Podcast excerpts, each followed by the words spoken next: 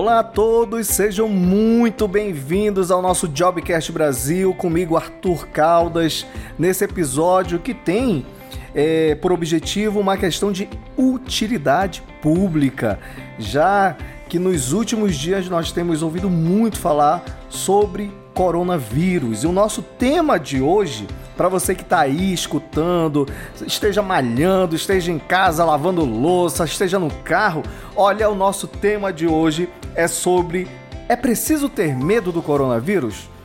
E para falar sobre o nosso tema, eu convidei o Dr. Frederico Cavalcante, que é médico de família e comunidade. Seja muito bem-vindo, Dr. Frederico Cavalcante e vamos falar muito sobre coronavírus, não é verdade? Verdade. Arthur, muito obrigado pelo convite. Espero que possa contribuir para sanar um pouquinho as dúvidas aí de quem está nos ouvindo. O mundo está em alerta. Dados atualizados da Organização Mundial da Saúde apontam para 82.294 casos de coronavírus em 46 países. Deste total, são 1.185 novos casos. Ao todo, 2.804 pessoas morreram em virtude da doença. A China é o país com maior incidência do coronavírus, com 78.630 casos confirmados e 2.747 mortes.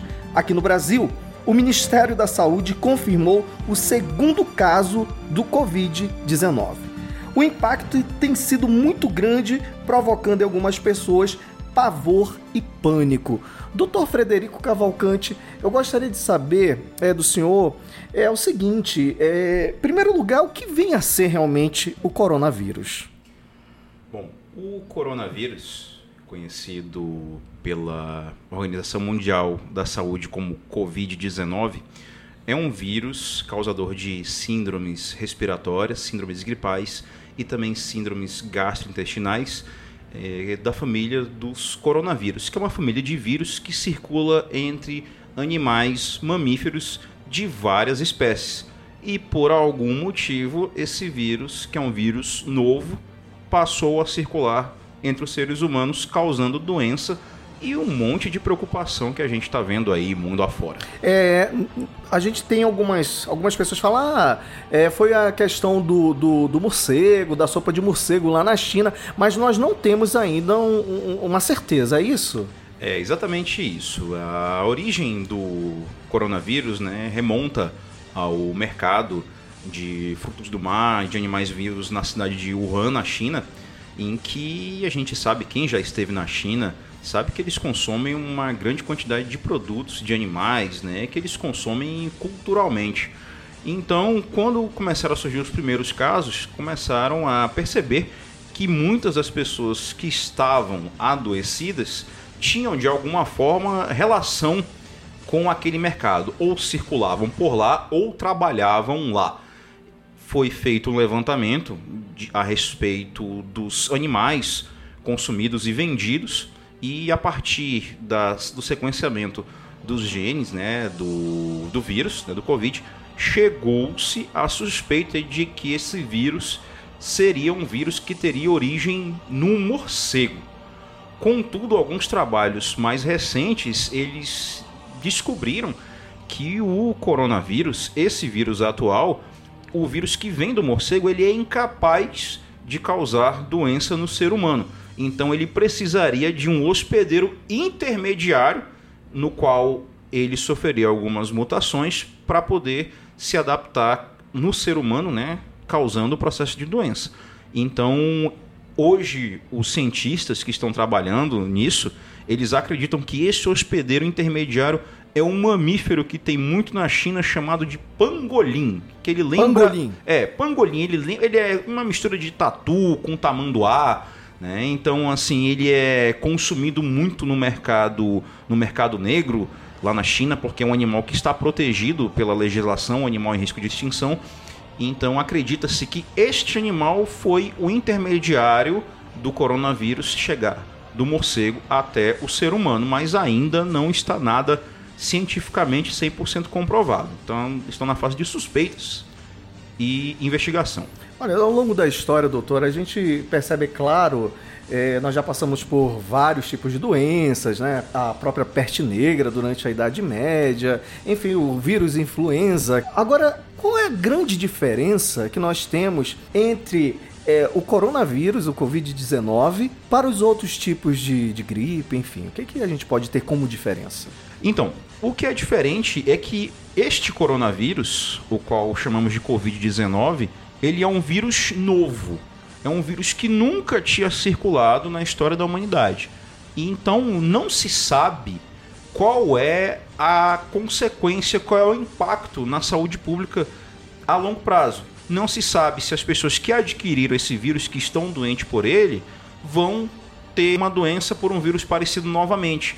Como, por exemplo, se a gente tem uma doença, vamos supor, como uma rubéola ou sarampo, né? Muitas vezes a gente já desenvolve imunidade e não adquire aquela doença de novo, mas em relação a esse coronavírus, não se sabe dizer se a imunidade, se as defesas né, que o corpo produz para responder àquela infecção serão capazes de prevenir uma nova infecção no futuro. Então, esta é a grande preocupação: saber qual é o impacto que vai causar em termos da saúde pública em escala mundial. Afinal, diferente da, da epidemia da gripe espanhola no começo do século XX né, onde milhões de pessoas morreram, hoje nós temos viagens de avião o tempo todo, a toda hora, né? 12 horas você chega da Ásia até os Estados Unidos.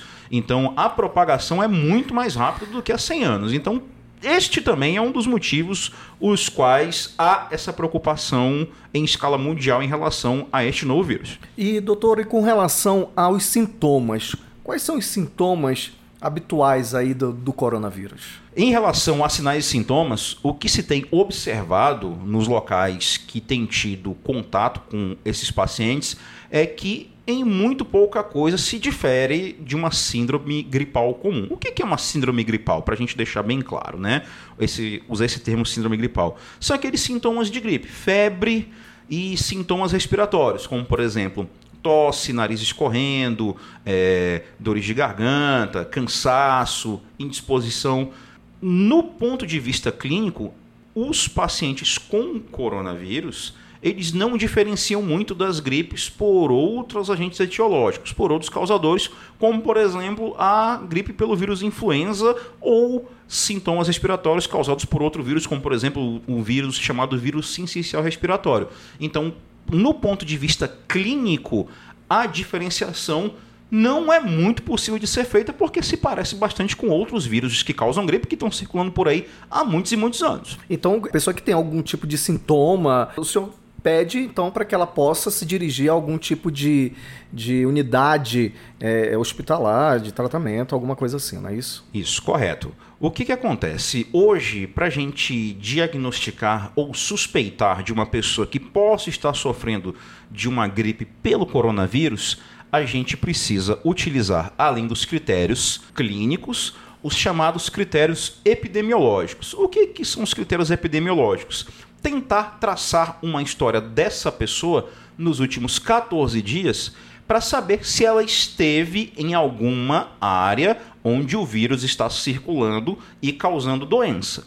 Se a gente tem os sinais e sintomas de suspeição, mais os sinais e história epidemiológica de que essa pessoa pode ter estado num local onde o vírus está circulando ou ter contato com pessoas suspeitas de terem o vírus, aí sim a gente classifica esse caso como suspeito. E a partir daí serão desenvolvidos, aplicados testes laboratoriais para tentar confirmar ou não se se trata deste vírus do Covid-19 ou coronavírus. Sensacional essa explicação. Vocês estão ouvindo aí de um especialista é, de família e comunidade, o doutor Frederico Cavalcante, que está nos tirando algumas dúvidas com relação ao coronavírus. E é, é para falar sobre isso, doutor, eu queria saber o seguinte: existe alguma faixa etária que seja mais suscetível, por exemplo, a uma taxa de mortalidade maior? É, sei lá, na, na, na infância ou, ou, propriamente os idosos também? A Organização Mundial de Saúde ela tem se preocupado, junto com o Serviço de Vigilância Epidemiológica do mundo inteiro, em tentar traçar o perfil dessa pessoa que tem adoecido e também da pessoa que tem morrido pelo coronavírus. Ao todo, no mundo, são mais de 80 mil pessoas infectadas, doentes, perto de 3 mil mortes, e tem se observado que o grupo por faixa etária de maior risco, assim como também é das gripes comuns, gripes por vírus influenza, também é o de pessoas acima de 60 anos de idade. Esse é o grupo por faixa etária que apresenta maior risco de ter formas mais graves da infecção pelo coronavírus, desenvolver pneumonias, que é uma complicação, e também maior chance de óbito. Nesse sentido, não há diferença né, em relação a outros vírus que causam esse tipo de problema. Um dado interessante é que os estudos também têm mostrado que o coronavírus ele tem causado raros casos em crianças. Então, raros casos. Raros então. casos em crianças. Então, assim, é o que tem se levantado é, em relação a isso. No Brasil, um dos casos, o primeiro caso, é de um homem de 62 anos. Então, este perfil tem se reproduzido em vários países onde tem havido incidência, aumento do número de casos pela infecção pelo coronavírus. É, quando o senhor fala aí do Brasil, a, a, minha análise aqui, a minha dúvida com relação a isso, é porque nós estamos, por exemplo, vamos pegar o país, a Itália, né? É um país que, em relação ao Brasil, tem uma dimensão territorial bem menor, né? É, com relação ao Brasil, o Brasil está preparado para enfrentar o coronavírus? Como é que tem sido assim a atenção das autoridades e também por parte dos médicos, enfim, dos sistemas de saúde em relação à prevenção e o combate ao coronavírus? Em que pese o Brasil ser um país muito afetado por doenças infecciosas de várias causas, em relação à infecção pelo coronavírus, a percepção que nós profissionais de saúde temos é de que o Brasil ele está sim preparado para lidar com eventual aumento do número de casos. Hoje, no Brasil, há dois casos confirmados de infecção pelo coronavírus. Contudo, são o que chamamos de casos importados. Para a gente explicar bem claro o que é um caso importado, é uma pessoa que esteve no local onde o vírus está circulando e adquiriu aquela doença neste local e veio para seu país de origem. Os dois casos que ocorrem no Brasil atualmente, que são confirmados, são de pessoas que estiveram na Itália, que é um país onde já há perto de mil casos confirmados, estiveram por lá a turismo ou por outros motivos e que vieram ao Brasil e aqui começaram a desenvolver sinais e sintomas procurar os serviços de saúde e daí foi feito, com base nos dados de sinais e sintomas e por todo o histórico prévio deles, foi feita a confirmação de que se tratava sim do coronavírus.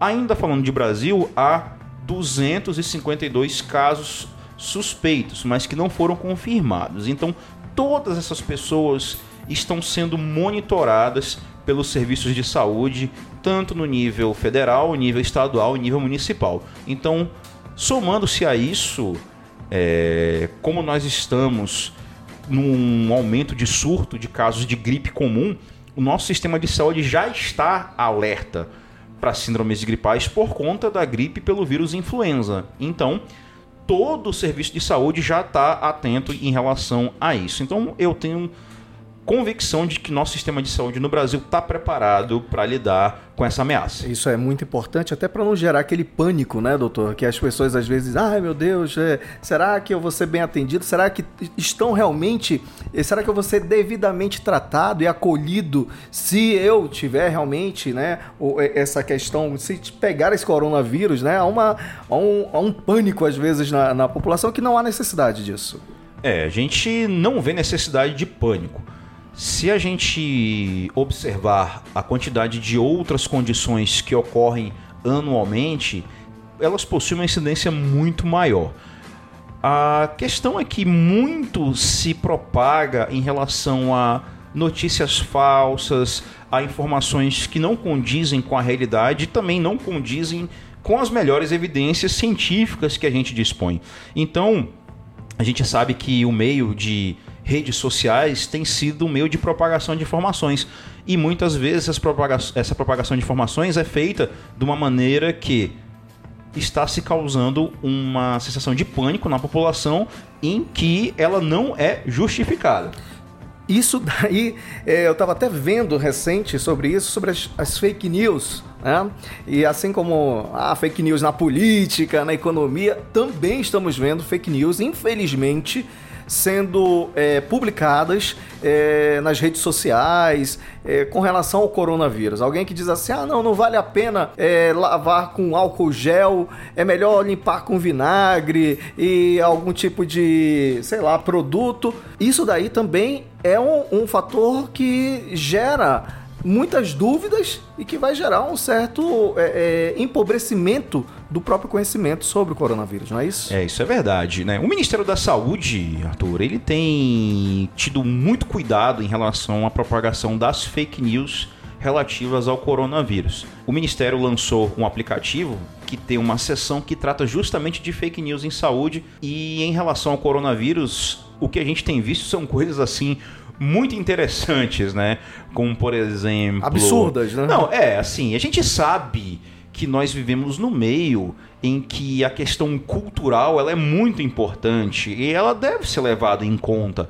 Mas também a gente, como profissional de saúde, a gente deve também trazer a informação correta, baseada nas, nas melhores evidências científicas. Né? Por exemplo, né, a gente tem visto aí até em tom de brincadeira, né? Alguns, algumas piadas, alguns memes, né? Que a andiroba protege, né? A bala de mangaratá protege. de pessoas, de né? pessoas que ficaram boas do coronavírus com mel e uísque. Mas, assim, a gente entende, sabe que muito disso tem do contexto cultural das pessoas, dos seus valores individuais. E, via de regra, essas informações de fake news em última análise, elas propõem condutas que, na grande maioria das vezes, elas não são prejudiciais à saúde das pessoas. O que é importante é ter cuidado, lavar as mãos, higiene das mãos, evitar o contato é, com pessoas que tenham sintomas respiratórios. Né? Hoje a gente também tem trabalhado muito com a questão de etiqueta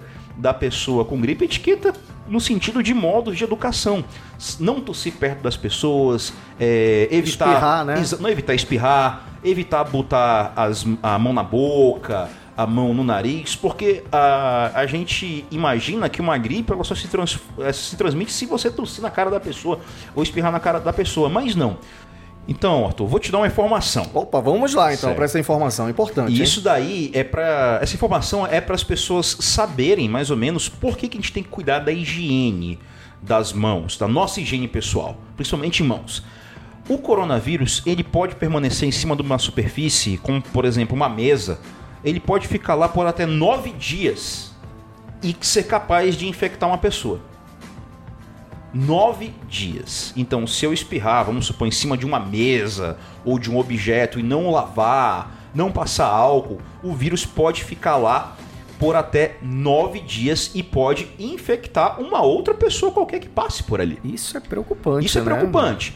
Contudo, se a gente tem o hábito de lavar as mãos, limpar aquela superfície ou aquele objeto, essa capacidade de infecção cai para menos de uma hora.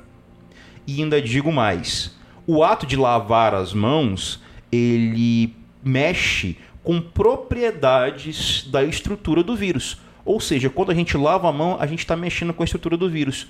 Quer dizer, lavar as mãos ajuda sim a até matá-lo antes de que ele infecte uma pessoa qualquer ou você mesmo, ou alguém da sua família. É, quando a gente fala lavar as mãos aí, tem até aquela musiquinha lá da, da TV Cultura que falava lava uma, né? Lava, isso, lava isso. uma. Eu não sei cantar direito, mas é mais ou menos isso, né?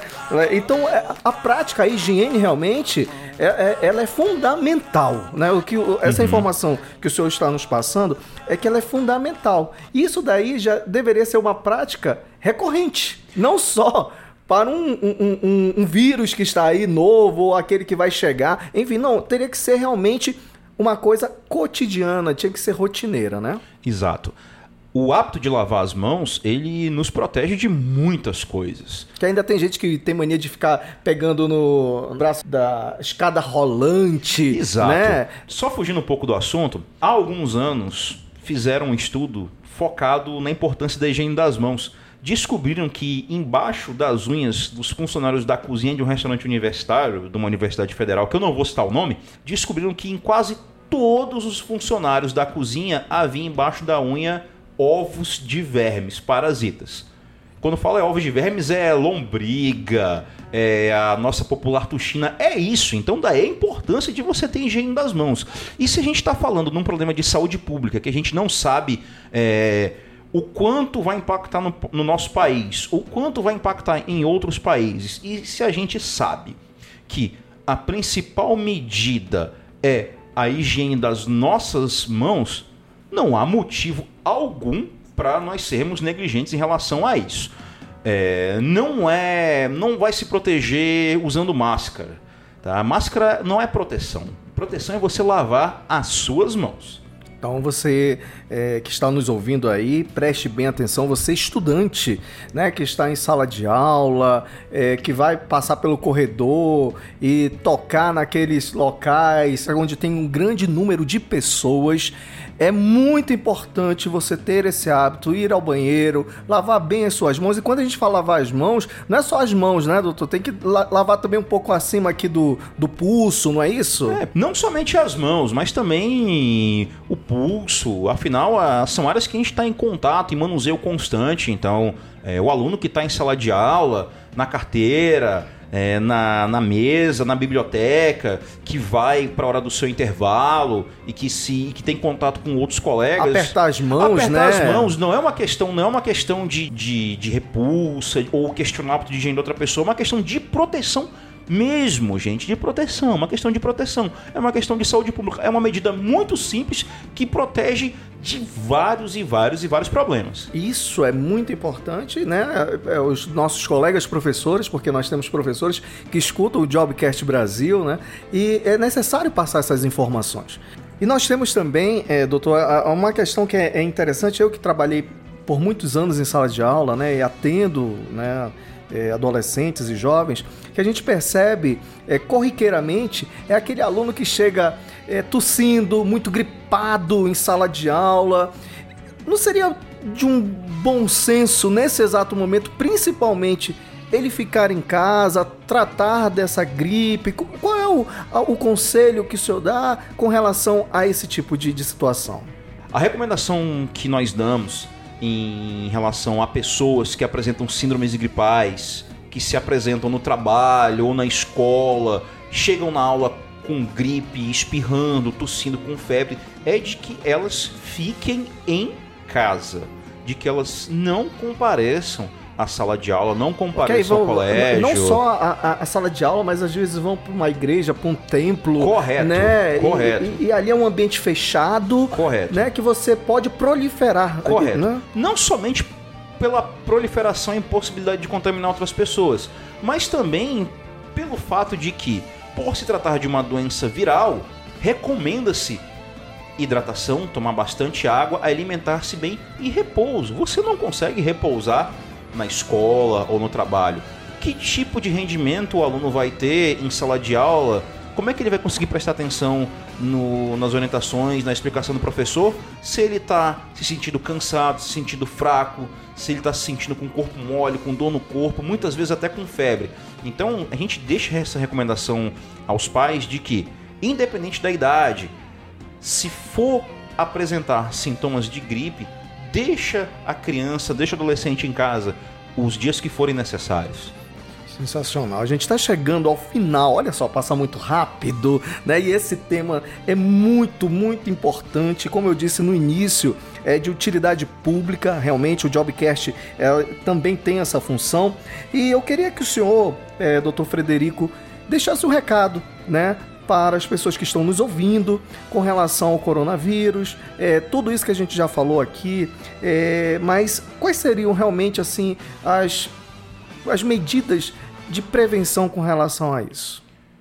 Arthur, o que eu gostaria de deixar para as pessoas que estão nos ouvindo é que, em relação ao coronavírus, em relação à gripe pelo vírus influenza, a qualquer condição de saúde, que lavem bem as suas mãos, lavem com água e sabão, que evitem sair de casa caso estejam doentes, tá? E que também não precisa se preocupar em sair de casa para comprar máscaras nas lojas de produtos médicos. A máscara ela Até porque não, tem, não, é, não é toda e qualquer máscara, não, não é isso? Não é toda e qualquer máscara. A máscara ela não é uma proteção para a pessoa que está sem sintomas. Ela é uma proteção para a pessoa que está doente, porque ela não transmite o vírus por meio de suas secreções, tosse ou espirro. E ela é uma proteção principalmente para aqueles profissionais da saúde, Imaginem só, o médico, o enfermeiro vai trabalhar sem máscara, lida com doentes e ele mesmo adoece. Então, para esses profissionais de saúde, a máscara sim é proteção. Para a população em geral, a proteção é lavar bem as mãos. Se você não tiver como lavar as suas mãos com água e sabão, pode andar com seu álcool gel pequenininho na bolsa, também não tem problema, também vale. Olha, eu quero agradecer enormemente a presença do Dr. Frederico Cavalcante, que é médico de família e comunidade e tem um conhecimento assim muito profundo, né, sobre essa questão do coronavírus. Nos deu muitas informações. Muito obrigado, Dr. Frederico Cavalcante. Arthur, agradeço a oportunidade da gente poder conversar sobre este assunto que está em voga e vamos observar quais serão os próximos passos, como é que vai se comportar daqui para frente. Eu quero agradecer também a você que ficou aí escutando até agora esse presente momento, né? Essas informações que são muito importantes. E é bom que você também compartilhe também dessa informação para que outras pessoas possam ter acesso ao nosso Jobcast Brasil, a esse episódio que falou sobre é preciso ter medo do coronavírus? E para vocês que querem deixar alguma sugestão, críticas, alguma coisa assim, pode mandar para o nosso e-mail que é o jobcastbrasil@gmail.com. Repetindo, jobcastbrasil@gmail.com. Vou ficar esperando você no próximo episódio. Um forte abraço e um super beijo e até mais.